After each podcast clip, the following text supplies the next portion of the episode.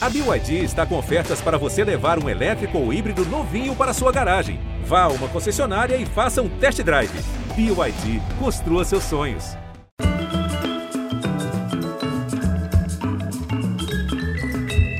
Durante muito tempo, nossa historiografia pintou o brasileiro como espectador passivo da própria história. Esta sempre pacífica, sem maiores conflitos. Hoje se faz uma história mais próxima da realidade, incluindo todas as contradições e a violência com que foi escrita. Violência real, física e figurada em palavras. E se em várias ocasiões o povo era só comunicado, como disseram Pedro I, Deodoro da Fonseca, diga ao povo que isso, diga ao povo que aquilo, hoje a gente pode reconhecer momentos em que o povo botou o trem da história para andar como dois séculos atrás, em que o processo de independência do Brasil não foi plácido, foi barulhento, resultado de crises, rebeliões, conflitos. A imprensa brasileira nascia embalada pelos ventos liberais que sopravam da Europa e dos Estados Unidos, e assim abria caminhos para a gente ouvir pela primeira vez sua voz como brasileira. Antes dessa imprensa amadurecer, a disputa de narrativas era feita em panfletos que tomavam cidades como Rio, Recife, Belém, Salvador. Panfleto, um tipo de literatura bem moderno que um célebre panfletista do século XX, o inglês George Orwell, aquele mesmo do Big Brother, George Orwell definia com clareza: tudo que se exige do panfleto é que seja tópico, polêmico e curto. Para conversar sobre a contribuição desses papéis explosivos na escrita de nosso futuro como nação, antes e depois de 7 de setembro de 1822, hoje a nossa conversa é com a historiadora Isabel Lustosa e com o senador da República, formado em História, Randolph Rodrigues. Boa noite, Isabel. Boa, Boa noite, noite senador Randolph. Boa, Boa noite, noite Pedro. Boa noite, professora Isabel é mais do que mereço estar sempre no programa do Biel. Acompanhado de Isabel Lustosa, então é apogeu pleno. Isabel, esse cara só vem muito bem acompanhado. A primeira vez ele veio com o Fernando Henrique Cardoso, agora com você. Esse cara só anda em boas companhias. É isso mesmo. Randolph, você coordenou os trabalhos da Comissão das Celebrações do Bicentenário no Senado e um dos resultados foi essa publicação. Então, Vozes do Brasil, a linguagem política na independência tentando fazer só um teaser assim, o que, que se encontra de mais precioso nesse livro, Randolph? Pedro, primeiro assim, nós temos que destacar, eu quero aqui destacar o papel de duas colegas nossas, da professora Isabel, né, que é a Marcela Teles e a professora Luísa Starling. Elas, em especial a professora Luísa Starling, integrou a comissão curadora dos 200 anos da independência pelo Senado. Foi dela a ideia de repatriar os panfletos, porque esses panfletos, Pedro, não estavam no Brasil. Eles estavam exilados, vou utilizar esse termo, em Washington, D.C., nos Estados Unidos, desde 1928. Eles fizeram parte de um acervo bibliográfico que constitui o segundo maior acervo bibliográfico da historiografia brasileira, que é de um, de um dos nossos primeiros historiadores profissionais, o pernambucano Manuel de Oliveira Lima, pernambucano, historiador, diplomata, que faleceu em Washington em 1928 e, ao falecer, entregou é, o seu acervo bibliográfico para o que hoje é a Oliveira Lima Library, que é a biblioteca da Universidade Católica de Washington. Esse livro retrata parte da biblioteca de Oliveira e Lima. São 21 panfletos que retratam momentos distintos, sobretudo entre 1820 e 1822, onde os eventos quentes da independência se processavam. Né? E os panfletos são distintos, navegam por, por é, águas nunca antes navegadas. Alguns panfletos, por exemplo, falam da resistência que tinha em Belém à independência e a adesão de Belém, do governador é, do Grão-Pará, à Revolução do Porto. E a ideia lá concebida, que era um projeto de independência, a manter a unidade com o reino de Portugal e Algarves. Outros retratam o calor da Revolução Pernambucana, que lá tinha um projeto de nação também, um projeto republicano, federalista, com, com, a autonomia das províncias. Outros panfletos retratam isso. E os últimos panfletos retratam também o, essa figura que eu acho que tem que sempre ser realçado da nossa história, que não é uma figura simples, que é o Pedro de Alcântara, né? o nosso Dom Pedro I. Aí, imagina, alguém que viveu 35 anos e viveu tantas coisas intensas, se exilou com o pai no Brasil é, após as ocupações napoleônicas. Viu o país em que ele se exilou ser elevado à condição de, de Reino Unido a Portugal e Algarves. Uma situação única no mundo. Nós adquirimos a soberania antes de se tornarmos independentes. E depois conduz, lidera o projeto vitorioso, que foi um dos projetos, tinha vários projetos em disputa de independência. Como se não bastasse tudo isso, ele atravessa o Atlântico e vai fazer uma e vai liderar uma outra revolução contra o seu irmão na coroa portuguesa. É uma figura que deve ser muito sempre experimentada na nossa história. Para entronizar a própria filha. Não, é espetacular. E eu gosto, Isabel, eu amo história por causa disso. Esse jeito do Randolph falar. A gente não consegue falar disso sem paixão. Sem paixão. É. A história é uma é. paixão. E, e, e nos dá nos acalenta, nos dá motivação para enfrentar o presente. Quando você olha para o passado, olha, a gente já passou por isso, a gente não, não começou ontem. Falar em começar. Isabel, você é uma especialista, a especialista em história da imprensa no Brasil. Essa década de 10 do século XIX, pré-independência, é a pré-história da imprensa brasileira? Sim, sem dúvida, né? a, a, o nascimento da imprensa com o Correio Brasiliense, publicado lá em Londres pelo Hipólito da Costa, marca um, uma espécie de escola política que a imprensa liberal, né, voltar, liberada de toda a censura, porque a Inglaterra era um país livre, um país moderno.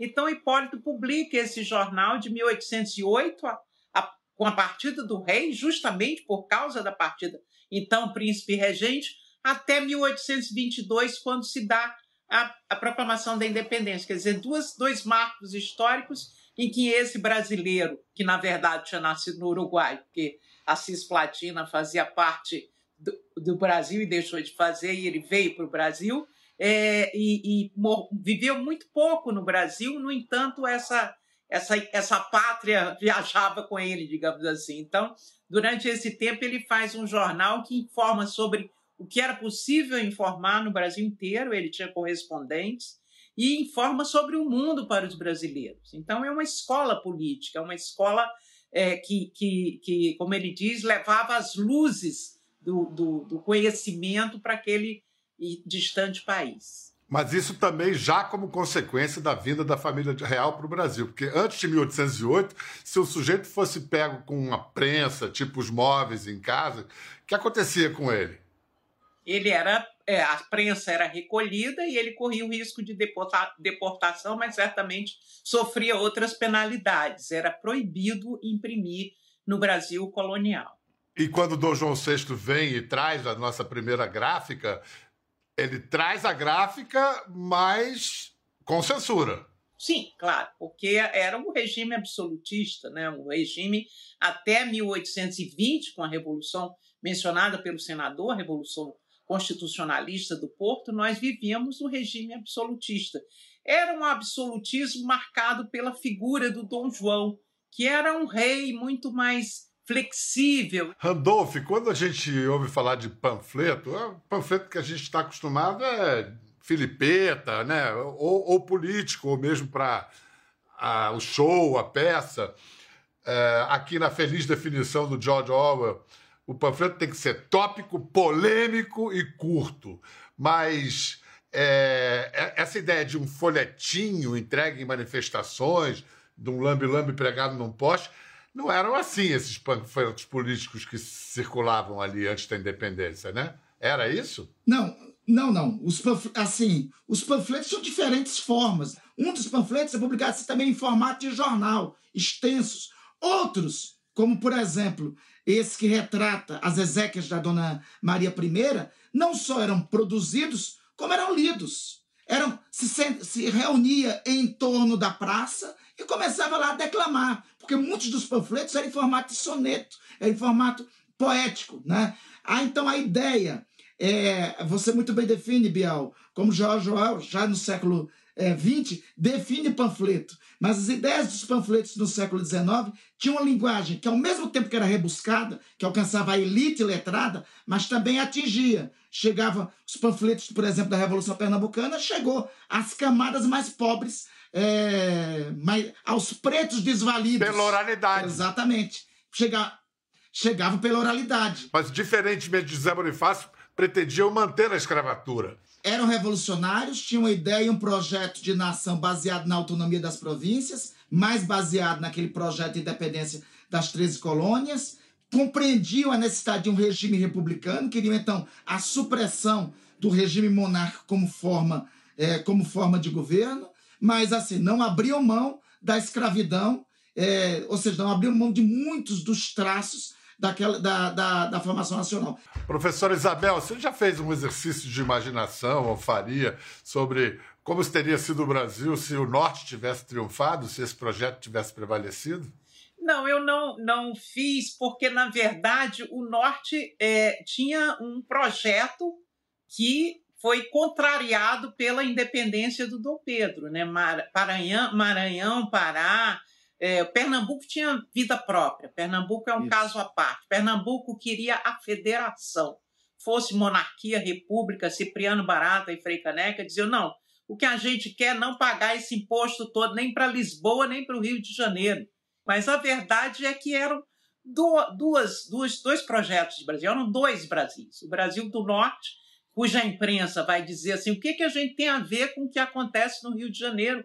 Nossos navios chegam com as mercadorias muito mais rápido em Lisboa do que indo contra a maré até o Rio de Janeiro. Entre nós e o Rio de Janeiro tem um sertão imenso que não se atravessa é, por terra, então havia uma diferença. Agora, o norte e o sul, se tivesse, se o norte tivesse vencido, a tendência era a fragmentação e é isso que essas pessoas do reformismo ilustrado, depois que se decepcionam com a perspectiva do grande império luso brasileiro, não querem perder, que é o império brasileiro. Então, o projeto português de fazer a vinculação direta das províncias do Brasil com Lisboa não pode ser. É o fim do, da centralidade do Rio de Janeiro como capital e o fim do Brasil. É isso que eles vão dizer na véspera do fico para Dom Pedro não ir. Se o senhor partir, o Rio de Janeiro, o Brasil vai se fragmentar em várias províncias, vamos ser que nem a América Espanhola. Quer dizer, o sonho dessas pessoas, tanto Hipólito quanto Zé Bonifácio,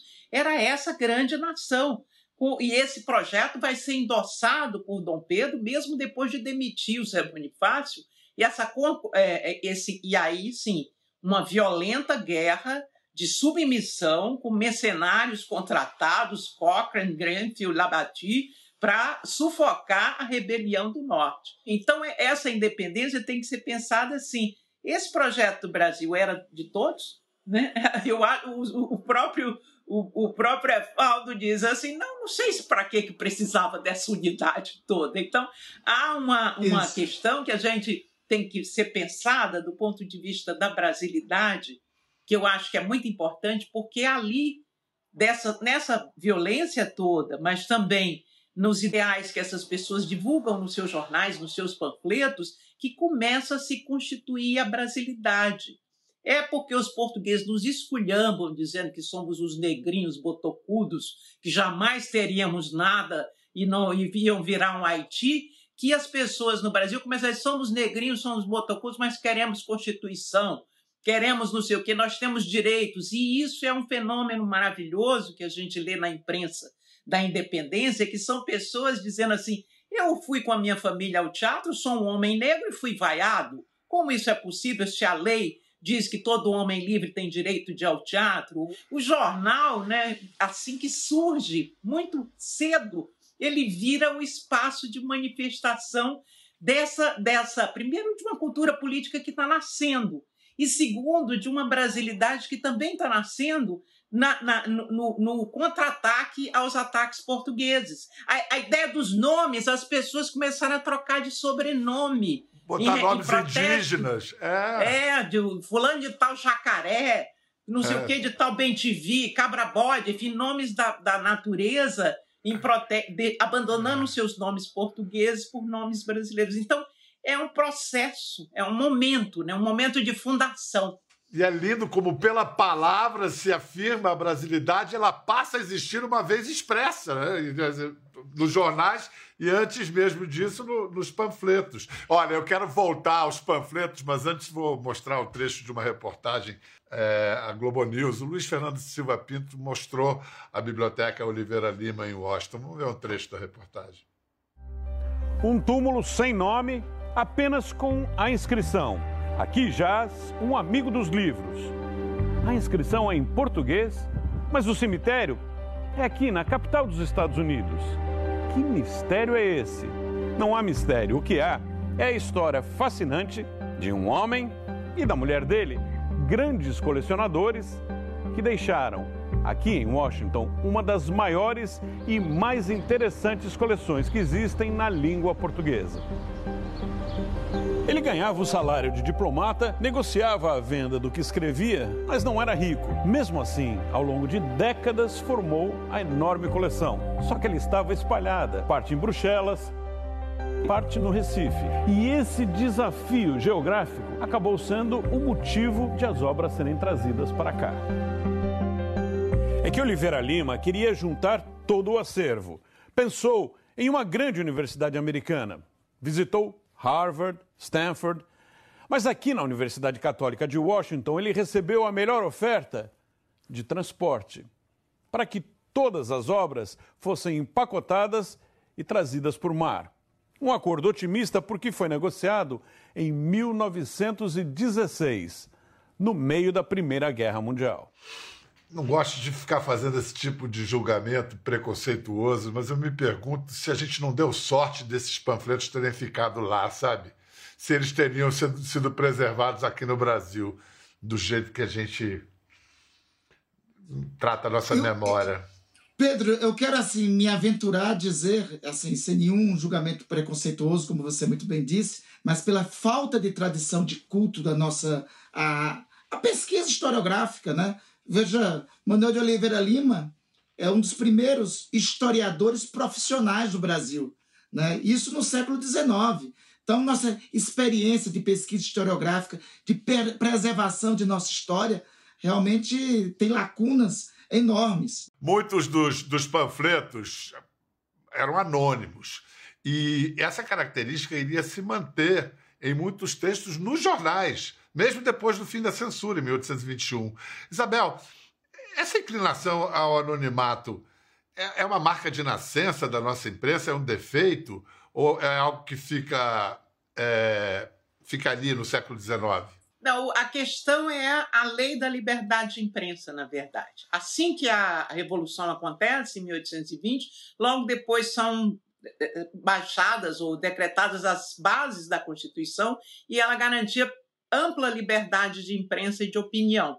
Essa liberdade de imprensa não é, é, inicialmente é ampla a ponto de você não precisar assinar seus papéis. E quando isso começa a dar muito problema, é que começam a tentar regular essa liberdade de imprensa. Se saísse uma coisa muito ofensiva, aí o, o, o, o, gráfico era o responsável, o dono do jornal, o dono da gráfica, enfim. Há um, um, processo nessa construção da liberdade de imprensa que levou até a criação do, do Tribunal do Júri. O Tribunal de Jurados foi inaugurado no Brasil em 1822 para julgar um jornalista, João Soares Lisboa, que tinha dito, é, protestado porque Dom Pedro, em vez de fazer as eleições diretas para a Constituinte, tinha declarado, de, decretado eleições indiretas. E aí ele publica um artigo: quem mandou? O povo não autorizou o senhor a decretar eleições indiretas. O povo botou no abaixo, teve um abaixo assinado pedindo à Constituinte, que esse João Soares Lisboa organizou, reuniu 6 mil assinaturas e Dom Pedro, contrariando José Bonifácio, aceitou a Constituinte brasileira, mas o jornalista, que era um empolgado, é, num outro discurso, diz: eis o príncipe singular, eis o verdadeiro democrata. Isso, democrata era pior do que terrorista naquele tempo. Se chamar de democrata era ofensa grave. Então, ele foi é, acusado durante. E aí, para julgar o caso dele, criaram imediatamente a lei do, dos jurados, que eram 23 pessoas escolhidas, o, o, o réu indicava uns tantos, o, o promotor outros tantos, e ele foi a júri e foi absolvido. Então, o jornal dele, o Correio do Rio de Janeiro, publicou uma série de cartas dos leitores dizendo: vejam que as, dizem quase isso, as instituições estão funcionando, temos mesmo, temos mesmo lei, temos mesmo juízes e etc. Toda uma empolgação. No caso dos panfletos, a gente viu que o fato deles serem declamados uh, ampliavam ampliava o, o, público deles. Mas no caso desses primeiros jornais, havia público leitor além das elites? Não, os jornais eles eram por subscrição. Né? Você resolvia fazer um jornal, logo que liberou a imprensa, muita gente resolveu fazer o seu jornal. Então você juntava 200 pessoas que pagavam e você fazia o jornal. Era subscrição, mas isso significava, isso que o Randolfo falou no começo, que esse jornal seria lido como os jornais eram mínimos, quatro, quatro folhas, então eram lidos nas praças também, eram quase panfletos. Mas, de qualquer maneira, a circulação era pequena, mas também o público leitor era pequeno. Era só a subscrição e a, e a venda em, em, em, livrarias, na, livrarias, boticas, etc., pontos determinados, quer dizer, esse jornal se encontra à venda na, na botica do, do, do Veiga, do, do Evarista Veiga, por exemplo, que inicialmente tinha uma livraria. No seu livro, não só no, nos insultos, no, no, livro do Imprensa de Insultos, mas nos seus livros, você conta que os primeiros jornalistas eles se comportavam, se sentiam como beletristas, né? homens de letras, assim. E homens, nesse sentido, não como genérico de humano, né? porque a mulher, a mulher não, não tinha voz, não tinha espaço o, mais uma vez, Antônio Cândido define um homem de letras da época assim: quase sempre autodidata, é obrigado a se informar e a falar sobre tudo. Superestima, então, a própria capacidade e perde a autocrítica. Novamente, não sei por que eu penso em redes sociais. Atual essa definição, Randolfo? atualíssima, atualíssima. E como é, nós é, dissemos, a gente é, é paradoxal, tem até aquela frase clássica, né, Isabel, que a história às vezes se repete é, como farsa ou como tragédia, tem, tem isso. É interessante, nós estamos 200 anos separo desses eventos todos que nós estamos aqui relatando. Nós vivemos as primeiras décadas do século XXI sob o advento dessa revolução que é o Twitter, é, o Instagram, o Facebook, a rede social em si, é essa revolução na forma de comunicar. O que acontecia há 200 anos era uma revolução. Aqui para o Brasil, aquele Brasil que se tinha conhecimento, aquele Brasil que se tinha conhecimento a partir do advento da imprensa, como a professora Isabel muito bem ilustra, era uma novidade. E com isso, as transformações que ocorrem do ponto de vista da comunicação, com o surgimento dos textos escritos, com o surgimento, com o advento do Brasil dos textos escritos, com o advento do Brasil da divulgação desses textos escritos pela oralidade, traz reflexos na política. O processo todo das revoluções e que chega e conclui com a independência tem uma relação direta com esses acontecimentos que, que, que ocorriam. Não, mutatis mutantes não tem muita diferença desse, dessas duas primeiras décadas do século XXI. Bom, tem Olha... uma diferença, sim. A Fala, diferença professora. era e que está também no Antônio Cândido, é que o jornalista achava que tinha uma missão. Ele estava ali para suprir, e alguns deles dizem no na apresentação do seu jornal, suprir a falta de livros, que eram muito caros, quase inacessíveis, e educar as pessoas para as luzes. É verdade que eles começavam sempre com uma carta de boas intenções, prometendo isso e aquilo, mas com direito ao anonimato, um ia e questionava o outro, e daqui a pouco estava maior pancadaria, porque apesar das boas intenções, um que queria monarquia constitucional e resolve ofender o outro que queria uma monarquia com o legislativo mandando, enfim. Então, há uma, há, há uma dinâmica que inclui essa, essa intenção que permanece, quer dizer, o que é a Constituição, fazer o povo saber o que é a Constituição, e esse papel é importante da imprensa, mesmo com a pancadaria, ela, ele se mantém. E há esse lado que realmente a falta de controle, né, o fato de não haver uma lei de imprensa clara com relação ao que você pode ou não fazer, né, é, ela acaba provocando uma ebulição, uma verdadeira guerra de insultos aí. Vou deixar uma pergunta no ar antes da gente ir para o intervalo. Senador, que conhece profundamente, analisou com detidamente os panfletos da independência, professora Isabel Lustosa, depois de décadas de pesquisa sobre a imprensa da época, vocês identificaram ancestrais de fake news? Ô, ô, Pedro, assim, tem uma história que se diz que a fofoca tem um lugar especial para o desenvolvimento da humanidade. A partir da fofoca foi possível o desenvolvimento da linguagem. Foi contando uma história de um canto para outro, às vezes não verdadeiras, que a linguagem se desenvolveu. Então, nessa história que a gente tem um nome pomposo no século XXI de fake news, inglesado, né? Pode ser também traduzido como fofoca, né? Como mentiras contadas através de fofoca. Então, ela faz parte da, da evolução humana. Teve uma contribuição importante nos nossos primórdios, enquanto espécie, enquanto sapiens, há uns 200 mil anos, para nos constituir, para desenvolvimento da linguagem como um atributo que nos distingue entre eh, os demais mamíferos. Mas tem também os seus problemas para a civilização. Então, fake news, fofoca, mentira, como preferir, tinha até desde antes dos panfletos. Mas nos jornais, nos jornais, Isabel, notícias fraudulentas, então vamos falar em português. Notícias fraudulentas usadas com intenção, com má intenção, com dolo, já existiam desde o início de nossa imprensa?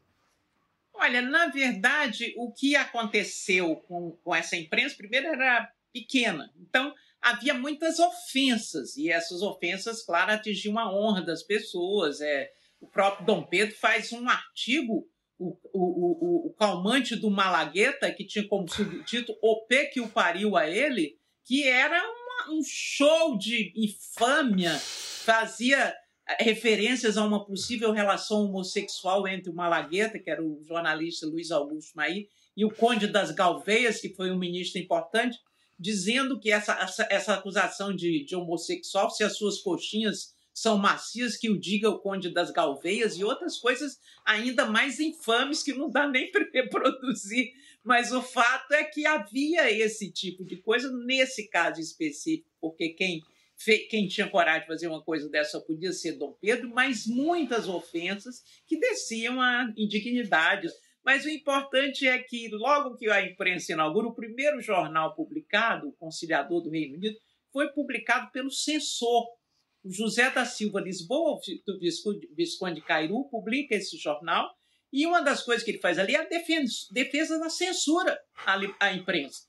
Então, assim, a imprensa livre é um, um, um veneno que é, envenena as mentes frágeis e não sei o quê. Então, era uma coisa muito interessante. Olha só, é, eu tenho feito essa pergunta porque é quase um clichê você ouvir de gente Gente que ama muito o Brasil, gente que se pretende progressista, mas fala assim: 200 anos de independência, comemorar o quê? Independência de quê? Um discurso meio amargo.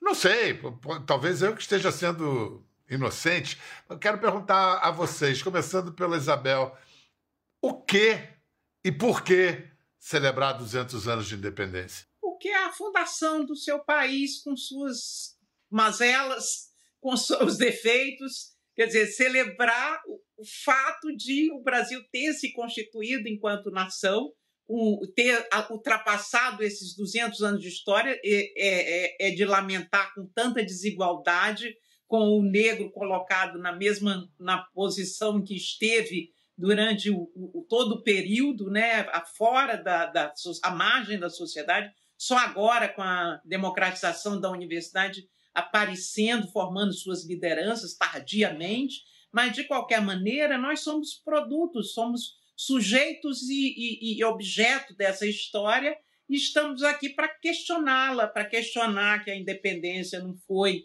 uma bênção para aqueles é, escravizados, que a escravidão continuou de forma ainda pior durante esse tempo, que a República não resolveu o problema da integração do negro, não trouxe não difundiu a escola, não democratizou o ensino, mas a gente tem que ter consciência de que nós somos produtos dessa história e estamos nela para transformá-la, para vivê-la, né? mas como atores brasileiros, né, conscientes do, do, do, dos, do que os nossos antepassados fizeram e dispostos a levar adiante essa marca Brasil, né, e, e não deixar que ela seja usurpada por interesses, por, por, por vende pátrias, como se dizia antigamente, né? que ela não seja, que não, se, não, se, não nos seja tomada. Por renegar essa história é também renegar o Brasil. Então a gente tem que assumir esse poder de, de, de celebrar e de questionar a independência, questionar sempre.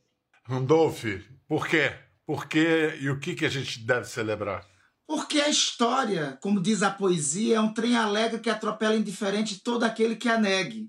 Então o bicentenário serve para isso, para nós celebrarmos, refletirmos e comemorarmos que nós nos forjamos, nós nos constituímos entre o universo e nação como um nome distintivo. Como diz o nosso querido Peninha, amigo em comum nosso, né? É, nós surgimos como nação, veja que coisa singular, como insulto a esse brasileiro. E nos formamos com orgulho do que era insulto no século XIX, que era o traficante de pau-brasil. Mas essa, assim, nós não temos que romantizar como nos tornamos independentes. Como às vezes nós romantizamos os dos outros e esquecemos a riqueza que foi o nosso processo. E é necessário nós fazermos essa reflexão para ver como nos forjamos como povo, como nação, com todas essas, essas vicissitudes que temos, que a professora Isabel fala. Somos um dos países mais desiguais do planeta. Temos a triste marca estrutural do racismo na formação social, mas é encontrando essas vicissitudes que nós podemos pensar um Brasil de 200 anos para frente talvez diferente e superando essas vicissitudes. É, esse, esse tipo de efeméride, esses 200 anos e tantas outras, nos mostram claramente a todos nós, espectadores, e, que o que está acontecendo hoje está acontecendo por decisões tomadas há 200 anos. E as decisões que nós tomamos hoje irão refletir na vida de nossos filhos, netos, bisnetos e tataranetos. É isso, uma das coisas que a gente aprende com a história. Aí daqui a 200 anos terá um novo Conversa com Bial para falar o que nós fizemos 200 ah. anos antes para acertar ou não. É. já tá combinado. É. Eu, eu, não, eu, não, eu não sei você, Randolfo, mas eu e Isabel vamos estar tá aqui, vamos estar tá aqui. vamos juntos. Pode Grande crer. abraço, senador, muito obrigado. Muito obrigado, Grande professora. beijo, Pedro. Grande prazer. Grande beijo. Viva, viva o Projeto Brasil. Vamos insistir nessa ideia. Valeu. Tchau, gente. Obrigado. Quer ver mais? Entre no Globoplay.